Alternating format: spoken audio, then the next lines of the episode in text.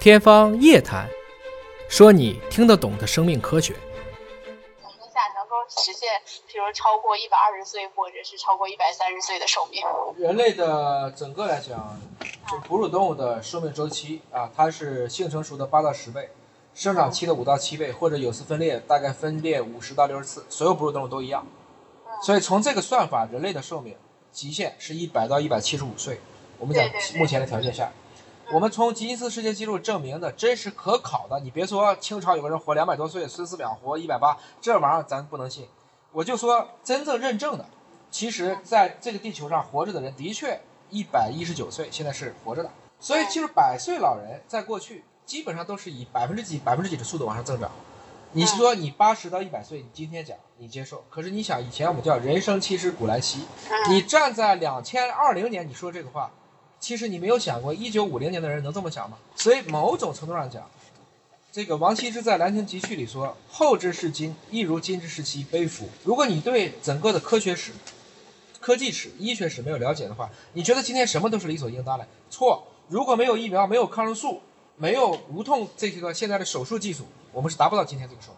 也就是一百年前这种事情是根本不可以想象。科技是让人类的寿命能够延长的第一动力。嗯啊，我觉得也包括公共卫生的这些手段。所以从这个意义上讲，我们只要能够把你很简单的一个道理，中国香港的平均预期寿命是八十六、八十七了，嗯日本它的平均预期寿命已经是八十五、八十六了，它平均能达到八十五、八十六。我们按照这个一个 SD 去算的话，那它不得有非常多的人是九十岁以上的吗？嗯所以如果集体大家都奔着一百岁去了，大家奔着一百二十岁去，这有什么难的呢？所以整体来讲，我只能说以今天的医学技术来看，我们能够做好精准的预防，我们大概集体奔着八十多岁、九十岁这事就去了。我们如果能够去普及主动健康，我觉得我们整体在这个世纪末，那个时候如果地球还都好好的，大家也不打仗，我们和平年代出生的婴儿，他的预期寿命就是应该在一百岁以上。今天我们只说治，我觉得也就八十岁差不多了。如果我们防大于治，可能大家奔着九十去了。如果咱们不让自己生病，很努力的去做主动健康，我们可能奔着一百岁就去了，就是这个逻辑。您有没有什么对这个行业的一个畅想？这个华大最近呢有一个突破性的技术，这是一个纯粹的技术行为，这个叫做时空组学，时间和空间。嗯具体讲呢，我们以前可以对一个人做 CT，就用 X 光把一个人一个器官进行成像。我们现在的测序技术可以对一个细胞去做 CT，嗯打引号的，就叫时空组学。这是人类历史上第一次认知了，原来在亚细胞结构上，我们在原来的位置上，我们叫原位，就可以看到这么多的一些 DNA 或者核酸分子的变化。这种时空主学的发展，实际上它可以极大的去促进我们对生命的起源的认知，比如说是怎么从受精卵变成一个人的，这个我们的这些细胞的分化是怎么做的。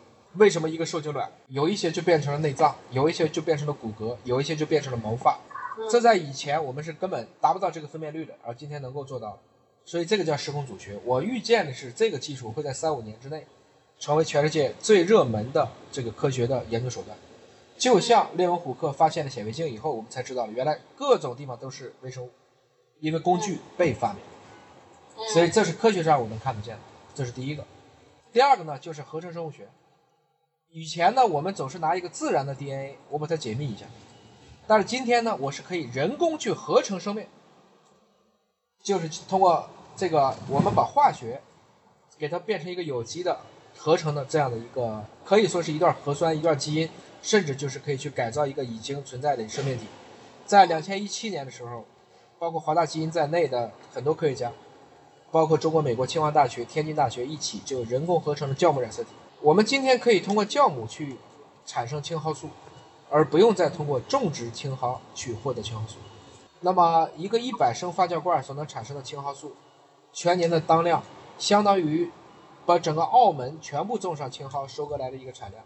所以我们管这个事情叫做生物制造，嗯它是一种未来制造。因为我就想要这其中的一个化学物质，我又不是要青蒿的这个生物量，你也不是炒青蒿当菜吃，我只是要你的一个次生代谢产物。所以这种一个纯品的次生代谢产物。是完全可以通过这种工程菌的方式来进行精准的去靶向合成的。以后你要什么番茄红素、辣椒素、这个白藜芦醇、VC，我直接就让酵母或者大肠杆菌帮你生产就行了，我不需要再去从天然的成分当中把它给提出来。这是合成生物学的第一个应用，这个事情现在已经开始做了。那第二个很有意思的应用呢，就是用它替代今天的存储。一克的硅基，咱们的硬盘啊，充其量存十个 G 的数据。你你想嘛，一块硬盘如果是五百克，就一斤，它存五个 T 的数据，差不多到头了吧？但是，一克的 DNA 能存一个 EB 的数据，一个 EB 是多少呢？十的十八次方，一个一个 GB 是十的九次方。我们先说自然界存在的一个受精卵就一个细胞，里边只有六个皮克的 DNA，但是它承载的数据量是六个 G。但您说的这个存储跟我们现在就是说我们的硬盘的存储是两个概念，对吧？是一个概念。光盘存储和硬盘存储是一个概念吗？不是。磁带存储和硬盘存储是一个概念吗？不是。你现在说的 HDD 那种转的硬盘和你用的 U 盘里的 SSD 是一个概念吗？不是。我们现在存储方法也不是一种方法呀，为什么 DNA 的方法就不是呢？说白了，讲到底了，从理科上的思维，一个原子能存多少信息，就这个事儿。嗯嗯嗯。只要一个原子能存多少信息，我管你是以什么方式存在的，你是硅基还是碳基，so what，谁的效率最高？DNA 是目前最高的，没有之一。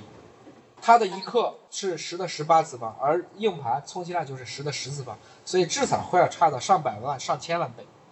我们在科技部在建国七十周年的时候，专门用 DNA 存储，把开国大典那一段给它存进去了。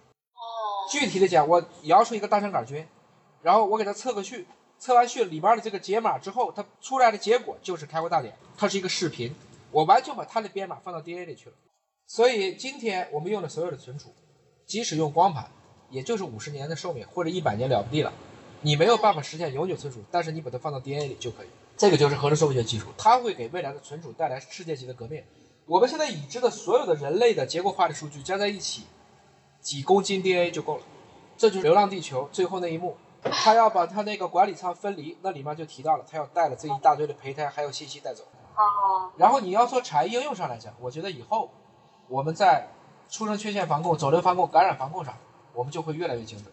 呃，举几个例子，比如说喝酒是基因决定的，不是所有人都能喝酒的，所以。